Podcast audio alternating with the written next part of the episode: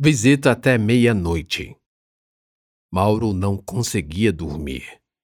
A descoberta mexeu tanto com sua cabeça que não havia dúvidas de que passaria a noite em claro. E não era tão tarde. Nem eram 23 horas ainda. Ele pegou o celular e não viu mensagem de Marta. Pensou que a importância da notícia sobrepunha qualquer regra de etiqueta acerca do horário a se chegar à casa de alguém. Não se espera se amanhecer para que se diga que alguém foi encontrado ou infelizmente morreu, pensou. Movido pela impaciência, ansiedade e vontade de não deixar Angel no escuro que supunha, Mauro se arrumou e saiu em peregrinação. Chegaria à casa da amiga Marta antes da meia-noite e ia com a esperança de que as companheiras fossem de hábitos noturnos. Marta ouviu o relato de Angel com delicada paciência. No início, a surpresa, e principalmente a sonegação de Angel, tempestearam a estima que sentia pela menina. Não é tão simples amar alguém e ouvir coisas que não se espera, e verdades adiadas. Não era qualquer verdade, era verdade sobre a vida de Angel. Talvez todas as escolhas de Marta tivessem sido diferentes se esse atraso não existisse. Mas por quê? Marta, no profundo inconsciente, não aprovava o tipo de vida pretérita de Angel. Aliás, não precisaria descer tanto para que a opinião de Marta sobre prostituição fosse: não tenho nada contra, mas e se escolheria as orações adversativas que melhor lhe aprovessem. O que reduziu o impacto em Marta foi a forma como tudo acabou para Angel. Era como se fosse um castigo, mas Marta não ousou dizer, apenas pensou. Se não se prostituísse, não teria acontecido o que aconteceu. Inconsciente age sem que se perceba. E Marta não percebia a mudança da perspectiva com que via Angel. A moldura daquele quadro belo mostrava-se mofada, e o quadro falso. Você não precisa voltar a fazer isso. Marta disse seca, quando um longo período de silêncio separou as duas. Angel já tinha falado tudo. As duas ainda estavam deitadas. Você não gostou de eu ter escondido, né? Acho que não. Marta respondeu sincera. O que eu poderia fazer? Se eu falasse, todos me tratariam como uma prostituta que procurou e achou. Eu não queria ser espancada. Angel ficou incomodada com a mudança de Marta. A memória do sofrimento, uma vez ficada para trás, não contribuiu para sustentar a compaixão da enfermeira que trocava curativos. Mais silêncio. Você ainda vai me querer aqui? Claro. Marta respondeu rápido. Eu só estou um pouco chocada, é só isso. Não sei o que dizer. Não é tão simples, sabe? Ah, deixa pra lá. Essa era uma das melhores qualidades de Marta. O pronto perdão, o pronto atendimento, a pronta reconciliação, a pronta confiança no próximo e na promessa de que não se repetiria. Assim como era uma qualidade, em excesso se tornava um defeito, tão grave que lhe custou anos de subjugação a um homem perigoso e que sequestrava o bondoso coração de Marta para dela pedir o resgate. Mas com Angel, tudo era novo e não um recomeço. Não era preciso temer. Estavam ali para apagar o passado e viver num futuro. E agora, com a verdade restabelecida, nada mais se oporia à felicidade das duas. Pela enésima vez naquele dia, disseram amar uma à outra. Eu aprendi com você a amar você. Marta disse sorrindo. Eu sou boa nessas coisas do amor. E se soubesse cantar, seria a próxima ganhadora do The Voice Brasil. Disse Angel numa das suas piadas desconexas. Marta sorria. Não eram engraçadas, mas acabavam se tornando pela proeza da menina de inventar relações do nada e dizer coisas com coisa. Ah, então você sabe cantar. Marta também tentava ser engraçada. Claro. Cante uma música que seja nossa. Sei lá, que se encaixe. É uma sertaneja. Que? Angel exclamou abasbacada. Sertaneja? tipo Marília Mendonça? A gente já sofreu demais. Uma internacional, então. Aquelas de filme. Duvido que você saiba em inglês. Marta se empolgou. Já não tinha muito o que fazer e agora resolveu entrar na onda. Ainda não era meia-noite e não haveria plantão no dia seguinte. Ah, ok, já sei. Angel ficou em pé na cama e limpou a garganta. At first I was afraid. I was petrified. Kept thinking I could never live without you by my side. Marta deu uma urra e bateu uma salva de palmas. Angel era totalmente desafinada e, equilibrando-se na cama de mola, simulava o microfone com a mão, enquanto a outra ensinava a atuação da música. But then I spent so many nights thinking how you did me wrong. I grew strong and I learned how to get alone. Agora as duas tentavam ajustar a afinação, e Marta, sem saber a letra, acompanhava fazendo sons ininteligíveis e batendo palmas no ritmo da música. Estava esperando o refrão, onde pelo menos saberia repetir a Will Survive. Mas só Angel cantava, e embora desafinada, ela sabia a letra de cor. And so you back from outer space. I just walked in to find you here with that sad look upon your face. Nota 10! Marta gritou gargalhando de felicidade, batendo palmas como nunca. I should be changed that stupid lock. I should made you leave your key. A expressão de Angel se fechou. Pareceu ter sido atingida por uma lembrança, ou memória súbita e sombria. As últimas frases não foram proferidas em canto, mas simplesmente faladas, como se fossem avisos, alertas de perigo, que só são vistos quando não há mais retorno. O que foi? Esqueceu a letra? Marta não percebeu a mudança. Continuava batendo palmas e cantarolando na segunda voz. Ao ver Angel imóvel e estranha, também parou. As duas ficaram em silêncio. Um carro buzinou do lado de fora, lá embaixo, na avenida. O calor da agitação das duas fez a temperatura do quarto aumentar e o ar-condicionado disparar. Um vento soprou do lado de fora na janela. Marta podia ouvir os estalos do ponteiro de segundos do relógio de pulso. Angel desceu da cama bem devagar. As molas gemeram. Pisou com cuidado no chão frio. Marta sentiu a dor no fígado. E logo em seguida, as duas ouviram o barulho de um molho de chaves sendo jogado na mesa da cozinha. Era Gerson.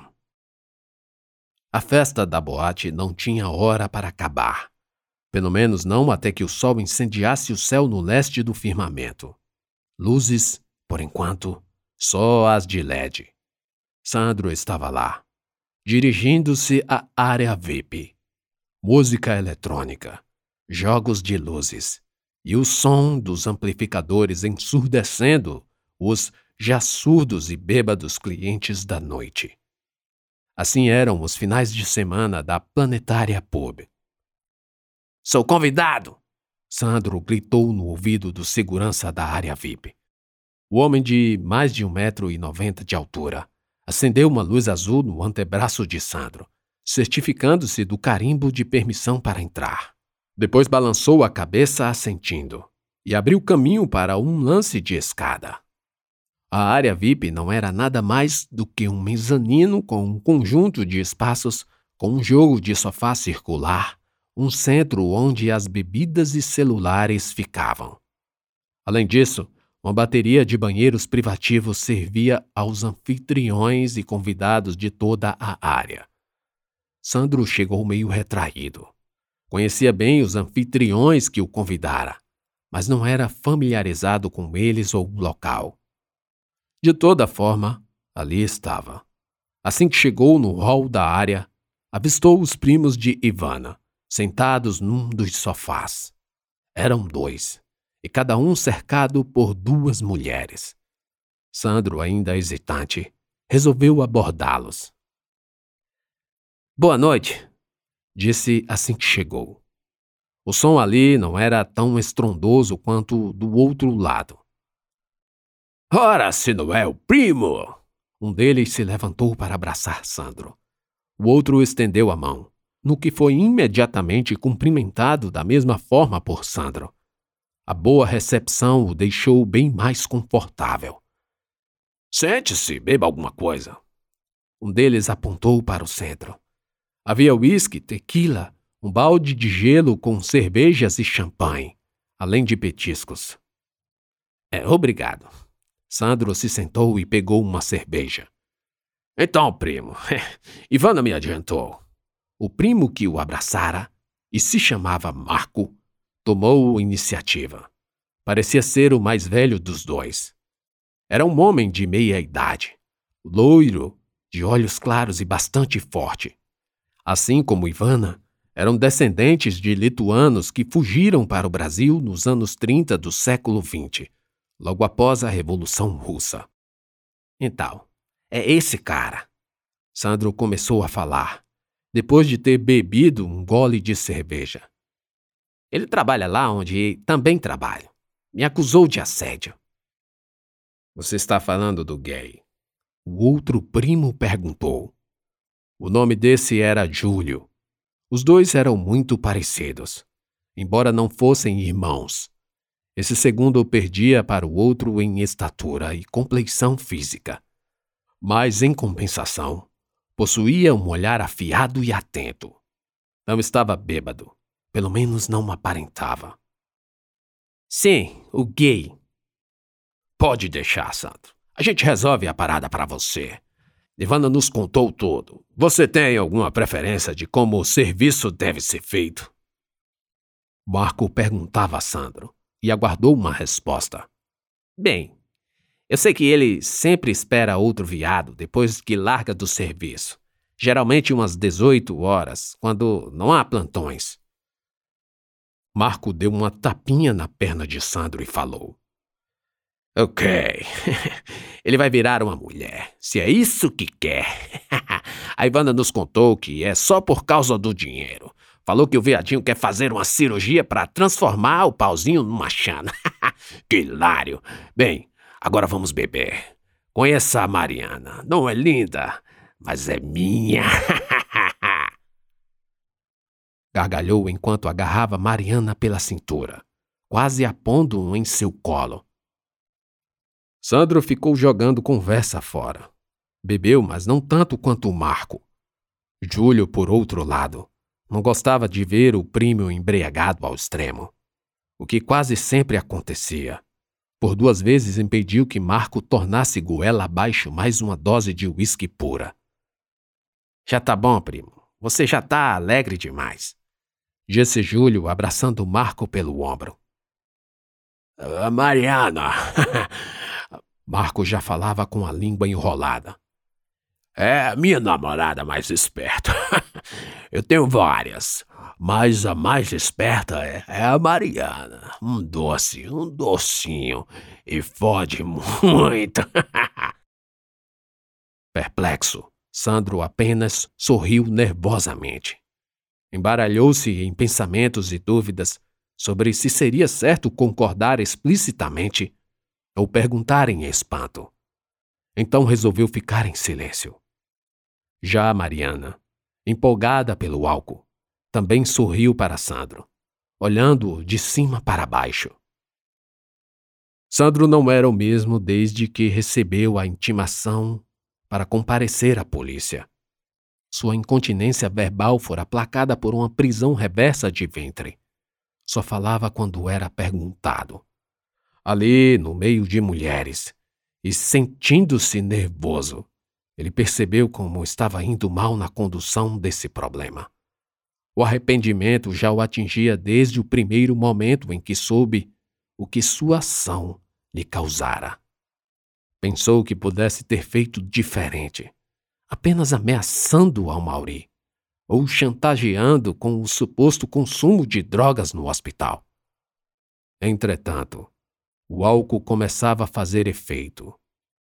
Não só Mariana, mas as outras três garotas lançavam olhares suspeitos sobre Sandro.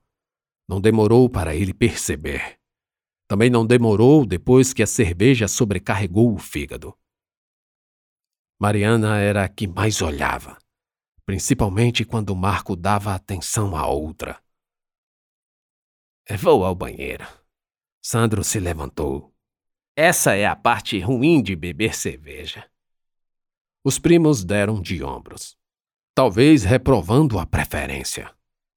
A cerveja tinha sido escolha das garotas que não queriam bebidas com alto teor alcoólico.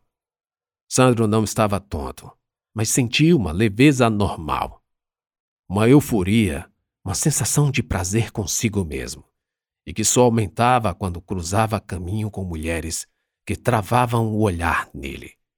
Ele sabia que era atraente, bonito, charmoso, gostoso.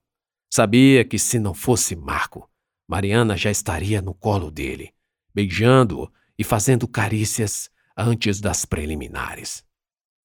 Eu não vou deixar essa noite passar em branco, pensou enquanto recolhia o pênis. O alívio da bexiga o deixou ainda mais ouriçado. Voltou-se aos lavatórios. O banheiro, todo de mármore e porcelanato, refrigerado por saídas da central de ar-condicionado e devidamente perfumado, estava desértico. Pelo espelho, enquanto penteava o cabelo e dizia a si mesmo: Como eu sou cara! viu um vulto entrar pela porta. Foi então que percebeu que era Mariana, que com poucos movimentos o agarrou, arrastando para uma das baias de vasos sanitários. Mal deu tempo de Sandro realizar o que estava acontecendo. Mariana já estava cocorada, abrindo o botão e o zíper da calça. Uma sensação de prazer estremeceu as pernas e encheu suas coxas de sangue, subindo em erupção ventre acima. Apoiou os braços nas paredes das baias e, quando olhou para baixo, viu um gingado de cabeça indo e voltando a trazê-lo à loucura. Não esperou muito para levantá-la e começar a transar ali mesmo. No início, eles se esforçaram para manter o silêncio, mas depois não controlavam as ondas sonoras e a reverberação do local. Também não controlavam o tempo Passou-se muito mais tempo que se leva para aliviar uma bexiga. Passara tempo para aliviar uma caixa d'água. E para piorar, Sandro, embora excitado e sem perder a ereção, não conseguia chegar ao final. O álcool e a quantidade de cerveja acionaram o sistema de constante esvaziamento de bexiga. Não precisava encher para que o cérebro lançasse informações de que estava na hora de ir ao banheiro. E a vontade de urinar com a dorzinha chata ao pé da barriga. Incomoda tanto ao ponto de se sobrepor ao êxtase indispensável ao gozo, sem contar com a falta de sensibilidade. Sua puta! Sandro pensou ter ouvido ele mesmo xingar Mariana, mas o insulto não saiu de sua boca. Era Marco. Era de se esperar. O medo que o flagra gerou em ambos, mais em Sandro do que em Mariana cortou toda e qualquer sensação de prazer. Sem saber o que fazer, tudo que fez foi obedecer à ordem que se seguiu. Abra logo essa porra! gritou Marco. Quando Sandro saiu, tentando levantar as calças, viu o banheiro repleto de pessoas. Pareciam estar ali há muito tempo. E estavam. O casal não se conteve em mediar a agitação do ato com o cuidado que o local exigia. Alguns ouviram, outros viram, e não demorou para chegar em Marco, que agora estava ali, e nem parecia o primo bêbado e sonolento que quase não conseguia falar. Mariana E Sandro só percebia agora. Estava num estado etílico de quase inconsciência. Balbuciava impropérios, como se quisesse dizer que ela não era nada de Marco, que o conheceu não tem nem tanto tempo, e que ele não era homem, principalmente quando bebia até apagar. Isso sim, cegou Marco para o restinho de razão que podia existir. Enquanto o primo frenético partiu para atacar Mariana, Sandro se esgueirou entre os espectadores, saindo de mansinho. Agiu bem e saiu ileso, mas não deixou de observar o olhar frio de Júlio, que estava na porta do banheiro. Sandro parou. Os dois se encararam. Não havia o que Sandro dizer. Iria pedir desculpas? Dizer: Eu sinto muito por ter fudido a namorada do seu primo irmão. Não. Algumas pessoas passaram. Dizer: Eu sinto muito por ter. Fu... Eu sinto muito por. Eu sinto muito por ter fudido sua. Eu sinto muito por ter fudido a namorada do seu primo irmão. Não. Não. Algumas pessoas passaram por entre os dois e Sandro se aproveitou para sair do banheiro. E depois, da boate. Após aquela noite, nunca mais voltaria ali. Talvez nunca voltasse a sair à noite. Talvez, quem sabe, tivesse que ir embora da cidade.